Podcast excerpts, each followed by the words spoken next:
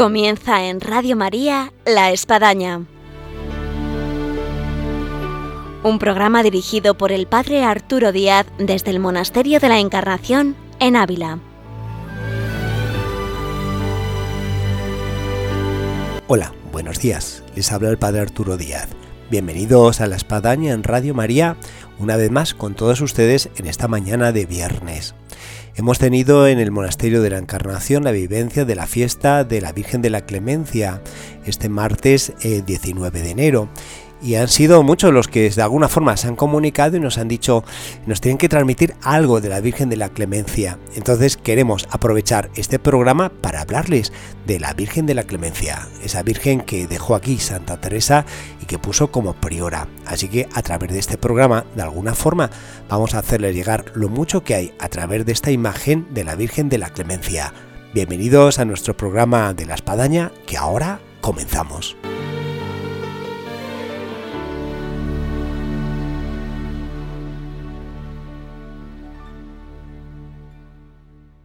Para hablar de la Virgen de la Clemencia queremos remontarnos a la primera cronista oficial que hubo en este monasterio de la Encarnación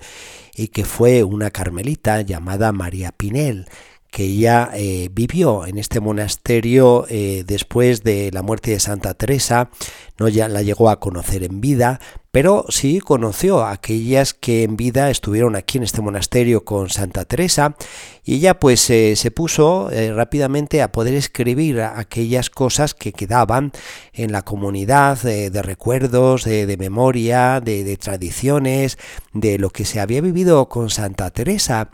y es destacable un librito, si hay ocasión, eh, de poder venir aquí al Monasterio de la Encarnación, Dios quiera cuanto pase toda esta situación de restricciones de movilidad que nos lleva el coronavirus, de un libro que se llama Retablo de Carmelitas porque ahí el anterior capellán de este monasterio, don Nicolás González, logró imprimir un manojo que había quedado escrito durante mucho tiempo en un archivo y viene a, poner en, imprenta eh, todo lo que escribió María Pinel eh, como cronista oficial de este monasterio. Y dice así, eh, esa carmelita de, ese tiempo, llegó en fin el día en que la santa había de venir a ser priora, y fue el 6 de octubre del año 1571. Protestaban las religiosas que la dejasen votar. El padre provincial decía, pues, en fin, no quieren a la Madre Teresa de Jesús, pero en medio de la resistencia, doña Catalina de Castro levantó la voz y dijo, la queremos y la amamos. Te Deum laudamos. Esto ha sido muy bien representado en esa escena de lo que fue la película de televisión española de Conchita Velasco haciendo de Santa Teresa, donde si hay ocasión alguien puede entrar en internet y, deparar en ese capítulo y en ese momento porque está bastante bien representado. Pero continuamos leyendo a la cronista oficial del tiempo María Pinel. Palabras que hasta hoy se repiten en esta comunidad, eh, la de la queremos y la amamos, con la fuerza del amor. Con esto la siguieron muchas y todas le dieron la obediencia. Y como en todo la guiaba nuestro Señor y gobernaba sus acciones, se valió de un medio grande para llenar los interiores. Y este va a ser el hecho y que va referido a la Virgen de la Clemencia y que narra la cronista del tiempo María Pinel. Puso en la silla prioral una imagen de Nuestra Señora, que es esta, de la Virgen de la Clemencia. La santa le puso las llaves del convento en las manos y tocó a capítulo. Los corazones de todas quedaron derretidos y porque Cristo, nuestro bien, y su Santísima Madre se esmeraban en favorecer a esta comunidad, quiso la soberana reina bajar a aceptar el oficio de priora perpetua de su convento. Hasta aquí la narración de la cronista del tiempo, la carmelita eh, María Pinel. Podemos ver así como Santa Teresa eh, se conquista a una comunidad que tenía todo ese revuelo por la situación interna que vivía, eh, por percibir que eh, la colocaban a ella como priora después que ella ya había salido de este monasterio para llevar adelante la reforma y fundar su primer convento de San José,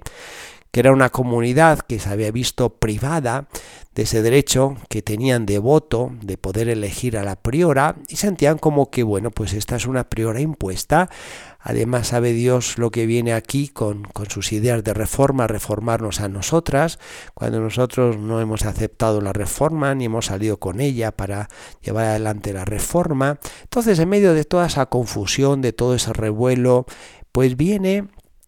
a calmarse de una forma, vamos a decir así, milagrosa. Podría ser este el primer milagro de todo lo que podemos contar de la Virgen de la Clemencia, que acalmó, acalló, eh, dio paz, tranquilidad, sosiego y luego pues un trienio de gobierno como priora Santa Teresa de este monasterio que, que estuvo pues rebosando en caridad, en ternura, en entendimiento, en crecimiento espiritual, en el desarrollo eh, de este monasterio y donde todo tiene su origen en que la Virgen de la Clemencia eh, fue puesta en la silla prioral. Este gesto conmovió. Yo siento que en nuestro tiempo, eh, cuánto podía decir al Papa Francisco de estos gestos que muchas veces él también hace, en el que bueno pues pues pues te sientes atraído por por la sencillez por la humildad por la ternura por la caridad. Y en Santa Teresa en vez de sentarse en la silla prioral ella eh, se sienta eh, en el escalón y pone en la silla prioral la imagen de la Virgen de la Clemencia diciendo quien va a ser priora de este monasterio no voy a ser yo sino que va a ser Nuestra Señora entonces no cabe duda ahí la explosión y la expresión de esta carmelita de esa época, Catalina de Castro, diciendo la queremos y la amamos. Y de ahí pues eh, ese himno eh, de agradecimiento del Te Deum Laudamus, que fue entonado y cantado por, por toda la comunidad. Ciertamente es una escena eh, conmovedora que dice mucho que la revivimos ante la Virgen de la Clemencia, que fue puesta en la silla prioral y desde ese tiempo ahí está, y que eh, Santa Teresa, eh, en otro gesto también maravilloso, eh, le puso las llaves de la puerta del monasterio, haciendo de ella precisamente ese símbolo de que ella era quien abriría y cerraría, es decir, quien gobernara esta comunidad y este monasterio. Pero no solamente eh, la historia de la Virgen de la Clemencia eh, arranca en ese 6 de octubre del año 1571, sino que todavía hay algo más, eh, vamos a decir incluso mucho más. Y viene a ser esa aparición, esa manifestación que la Virgen de la Clemencia va a realizar unos meses después y que va a ser precisamente en la víspera de la fiesta de San Sebastián, de ese 20 de enero y va a ser en su víspera 19 de enero del año 1572, meses después de que Santa Teresa llegó aquí como priora y puso a la Virgen de la Clemencia como priora de este monasterio. Y va a ser la misma Santa Teresa quien ella nos va a narrar lo que aconteció en ese 19 de enero en el rezo de las completas del año 1572 y dice así la santa. La víspera de San Sebastián, comenzando la salve, vi en la silla prioral, a donde está puesta Nuestra Señora, bajar con gran multitud de ángeles la Madre de Dios y ponerse allí. A mi parecer, no la vi la imagen entonces, sino esta señora que digo, parecíame se ponían encima de las sillas ángeles. Estuvo así toda la salve, y díjome, bien acertaste en ponerme aquí, yo estaré presente a las alabanzas que hicieren a mi hijo y se las presentaré. Después de esto, quedéme yo en la oración que traigo de estar el alma con la Santísima Trinidad, y parecíame que la persona del Padre me llegaba así, y decía palabras muy agradables. Entre ellas me dijo, mostrándome lo que quería, yo te di a mi Hijo y al Espíritu Santo y a esta Virgen. ¿Qué me puedes tú dar a mí? Hasta aquí el relato de Santa Teresa, de esta aparición, de esta manifestación que, tuvo en ese 19 de enero de 1572 ante ella y la comunidad en el rezo de las completas en la víspera de la fiesta de San Sebastián. Y la Virgen se viene a manifestar y viene dice a ellas, eh, todo lo que me pidieses le será presentado a mi Hijo. Podemos de esta manera nosotros destacar eh, dos aspectos en esta aparición, en esta manifestación. Uno es la presencia, la presencia maternal, donde la Santísima Virgen se les hace presente a Santa Teresa y la comunidad del tiempo y les viene a presentar eh, lo que es su intercesión ante su Hijo, de tal forma que tengamos esa garantía, y esto sería lo segundo como intercesora, de que ella le viene a presentar todo lo que nosotros le presentemos a su Hijo. Eh, esto eh, en el tiempo la comunidad de carmelitas lo ha mantenido y ellas pues han tenido esta garantía, esta seguridad de, esta intercesión, de tal forma que incluso tienen eh, como un pequeño cofre ante la imagen de la Virgen de la Clemencia eh, en el que van depositando los pedidos, las intenciones que la gente va realizando, sabiendo que, que ella se lo va a presentar a su hijo. Esto nos lleva pues a hablar, además de esta historia que estoy relatando de la Virgen de la Clemencia, eh, a la devoción que se ha venido a dar en torno a la Virgen de la Clemencia y a las gracias que se han obtenido eh, por medio de la Virgen de la Clemencia. Pero antes de hablar de, esta devoción y de estas gracias, eh, qué mejor que, que, escuchar en música este himno maravilloso a la Virgen de la Clemencia que nos va a deleitar, que nos va a hacer sentir esa protección, esa intercesión materna de la Santísima Virgen en esta figura de la Virgen de la Clemencia y después de esta música vamos a hablarles de esta devoción y de estas gracias.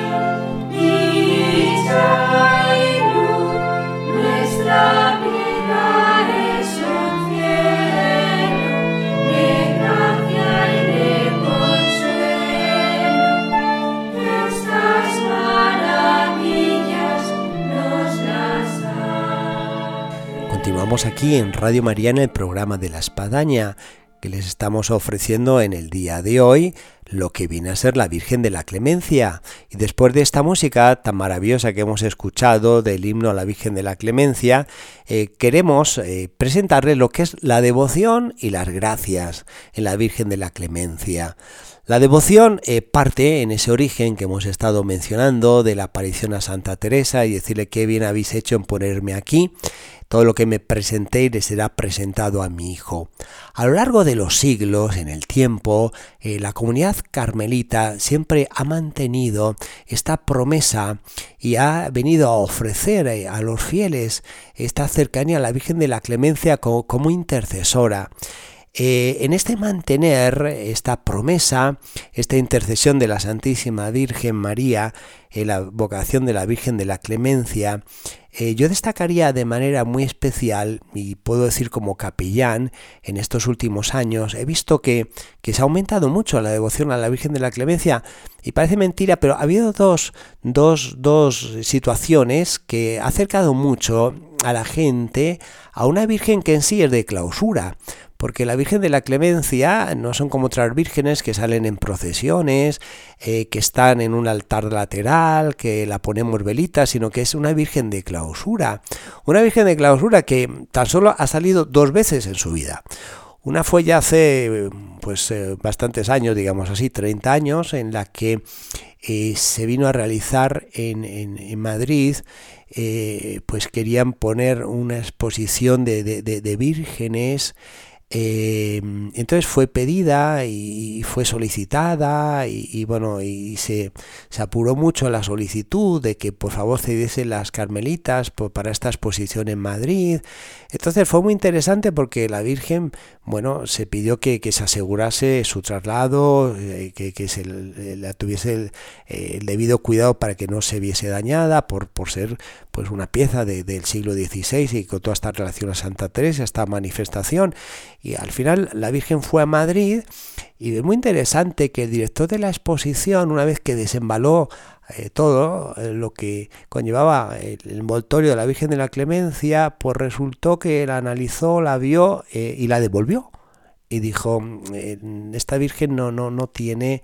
no tiene la, calidad que estamos buscando para, para esta exposición. Lo cual, bueno, aparentemente sería como una frustración, diciendo, oye, después de todo el pedido que nos han hecho, al final que hemos cedido, eh, que se eleva con tanta seguridad, con tanto cuidado, resulta que, que, no está para la exposición. Pero las carmelitas, como dan vuelta a todo, dijeron, bueno, esto es un signo clarevidente de Dios, de la Santísima Virgen, que nos dice que esta Virgen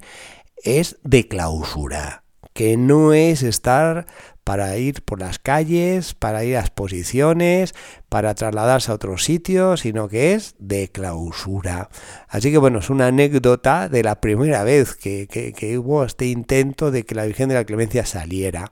Y la segunda, eh, fui testigo porque ya estaba como capellán aquí, fue con motivo del quinto centenario del nacimiento de Santa Teresa, donde hubo un evento especial y también único. Y es que la imagen de Santa Teresa, que está en la iglesia de los Padres Carmelitas de la Santa, una talla de Gregorio Fernández maravillosa, eh, pues bajar aquí al monasterio de la Encarnación dentro de todo ese año jubilar eh, como pues cuna donde Santa Teresa viene a ingresar en la orden y de aquí luego ya sale. Entonces, bueno, pues se, eh, se, consideró que era muy oportuno que la, Virgen, la Madre, saliera al encuentro de Santa Teresa. Entonces las carmelitas cedieron ante este pedido y la Virgen de la Clemencia salió en andas, todo pues fue muy emocionante y afuera del monasterio se dio este encuentro de estas dos imágenes de, Santa Teresa que regresaba a su monasterio y que la Santísima Virgen eh, pues venía a recibirla y, las dos entraron juntas eh, al monasterio y ya digo fue un momento especial único incluso se dio un fenómeno atmosférico que hace pensar también en intervención divina y es que pues fue un día eh, medio nuboso, eh, oscuro, eh, llovía ratos, había estado lloviendo y hacía pensar que había que sacar unos plásticos. Y justo cuando salió la Virgen de la Clemencia y se dio este encuentro salió un sol fantástico en cuanto el tiempo que duró la, imagen de Santa Teresa ahí dentro y luego salió la Virgen de la Clemencia, lo mismo, fue un sol maravilloso y, luego se desató una tormenta tremenda que de hecho me consta hubo que a, la, Santa Teresa en su regreso a la iglesia de, la Santa, los padres carmelitas, hubo que parar en, la entrada a una de las puertas de la muralla para protegerla de la lluvia y llegar a poner unos plásticos, con lo cual el encuentro que se realizó con un gran sol hizo como percibir esa luz divina que, bajó en, esos momentos. Así que bueno, quien quiera creer, que crea, pero esto se dio y bueno, hay muchísimos que pueden testimoniar lo que se dio en este encuentro de la Virgen de la Clemencia y de la imagen de Santa Teresa. Y estas son las únicas dos veces que, la Virgen de la Clemencia ha salido fuera de su ámbito de clausura. Pero, como decía al inicio, eh, se ha venido a acrecentar la devoción, vamos a decir así, popular, por, dos factores. Uno, eh, el ayuntamiento en su momento en las afueras del convento llegó a, cortar eh, unos árboles que tapaban los ventanales porque eran unos árboles que estaban dañando la fachada, siendo este un monumento, eh, un edificio de patrimonio. Eh, y entonces, eh, al cortar esos árboles, resultó que, claro, resplandecía la ventana y luego se podía percibir desde afuera las dos lucecitas que están 24 horas en la imagen de la Virgen de la Clemencia. Con lo cual eh, comenzó la gente a ver que, que, se podía rezar desde afuera porque se veía esas lucecitas de manera especial desde la noche. Y es así como te, encuentras personas que están ahí paradas eh, frente eh, a la fachada del monasterio, que además no es fácil porque pasa una calle que es muy transitada, prácticamente es una carretera hoy en día, por desgracia hay que decirlo. Y, entonces dice, bueno, que ahora esta persona ahí y es que está rezando a la Virgen de la Clemencia porque pues, ve las dos lucecitas que, que, amparan la presencia de la Virgen de la Clemencia. Y este ha sido un factor que ha ayudado a la devoción popular. Otro también eh, quisiera destacar y es que estando en el coro alto del monasterio, cuando uno entra a la iglesia, eh, por el frío, eh, pues a partir más o menos ya de final de octubre, noviembre, eh, las contrapuertas de, las rejas del coro se, cerraban para que no entrara pues el, frío de la puerta de, de, la iglesia, que hay que pensar lo que es aquí el invierno y lo que supone la bajada temperatura y luego en un edificio que es todo de piedra y no se volvía a abrir pues ya prácticamente casi hasta el verano, con lo cual eran muchos meses que la Virgen de la Clemencia quedaba ahí, pues en el coro alto, pero no se la veía porque estaban cerradas las contrapuertas de las rejas. Entonces lo que mm, se ha hecho recientemente es que se ha puesto un acrílico en una de las rejas, en la central, y entonces eh, queda abierta todo el año. De esta forma también no entra todo ese chiflonazo para arriba de frío hacia el coro alto y, enfría todavía más el monasterio y, luego pues el, coro de las carmelitas. Entonces eh, es muy habitual, y uno lo puede ver cuando viene aquí por la Maestría de la Encarnación, que la gente que entra se para y se pone a rezar mirando eh, hacia atrás, en este sentido al coro alto, porque puede ver ahí, divisar la, Virgen de la Clemencia. Entonces, esto ha hecho crecer la devoción a la Virgen de la Clemencia, no solamente ya en el ámbito de la comunidad de carmelitas, sino en el pueblo, en la gente, las personas y los peregrinos aquí, aquí vienen, y esto es algo visible que, bueno, pues uno lo, lo puede percibir. Junto a esta devoción que ha ido increciendo, en aumento, yo quisiera eh, testimoniar gracias que, uno ha podido eh, percibir que se han tenido a través de la intercesión de la Virgen de la Clemencia. En esa promesa, todo lo que me presentéis le será presentado a mi hijo. Sería una lista grande y si abriésemos micrófono a llamadas, nos llamarían de cualquier parte de España diciendo las gracias que han obtenido a través de la Virgen de la Clemencia. Pero bueno, yo me quiero deparar en dos de las muchas que se pueden decir y que yo he sido testigo. Una, en un verano, eh, un matrimonio de Madrid que vino aquí a visitar todos estos lugares, bueno, pues me tocó atenderles y llegado el momento, eh, entrando en la iglesia me giré, les dije, miren, está la Virgen de la Clemencia, les expliqué un poquito la historia y ahí inmediatamente el Señor me dijo, padre, si, si le parece, podemos rezar un momento porque tenemos un matrimonio muy amigo que su hijo eh, de vacaciones ahí en Cádiz eh, yendo en la bicicleta, se cayó, se ha llevado el bordillo eh, y está eh, con un riñón pues muy mal que no le funciona y está en un peligro de muerte y se está debatiendo entre la vida y la muerte. Parece que, pues cómo no. Comenzamos a rezar y al final le dije, mirar, voy a tomar el atrevimiento. Si este chico sale adelante, que sus padres en acción de gracias vengan con el chico a presentarle a la Virgen de la Clemencia. Pues bien, a los tres meses me llegó un matrimonio con este hijo, dijeron, somos los que estábamos en Cádiz y este es el hijo donde de una manera milagrosa en ese día que ustedes rezaron, eh, el hijo comenzó a reaccionar en su riñón y, aquí estamos, en acción de gracias. Quien quiera creer, que crea, pero este es un dato y es una realidad que vivimos. Y otra gracia que yo quisiera transmitir es, eh, pues han venido matrimonios que, vivían en la dificultad de poder tener hijos, eh, y en medio de, esa situación, ese deseo de, de que Dios les concediese el don de tener hijos,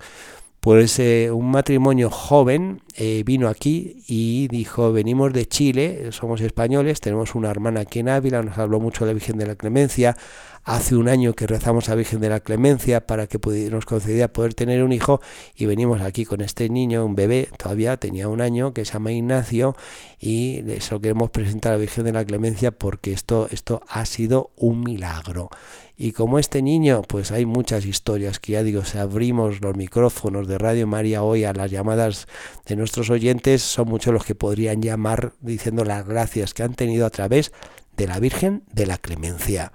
se nos ha ido el tiempo y podríamos seguir hablando de la Virgen de la Clemencia, pero hay que dar paso a la programación de Radio María. Así que lo dejamos aquí, de lo mucho y más que podíamos hablar de la Virgen de la Clemencia y decir a todos nuestros oyentes que ante la Virgen de la Clemencia todos los días los que vivimos en este santo monasterio junto con la comunidad de carmelitas ponemos sus intenciones y necesidades.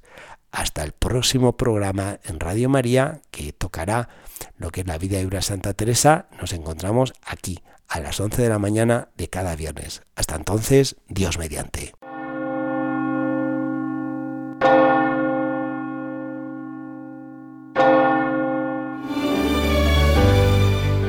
Han escuchado en Radio María La Espadaña,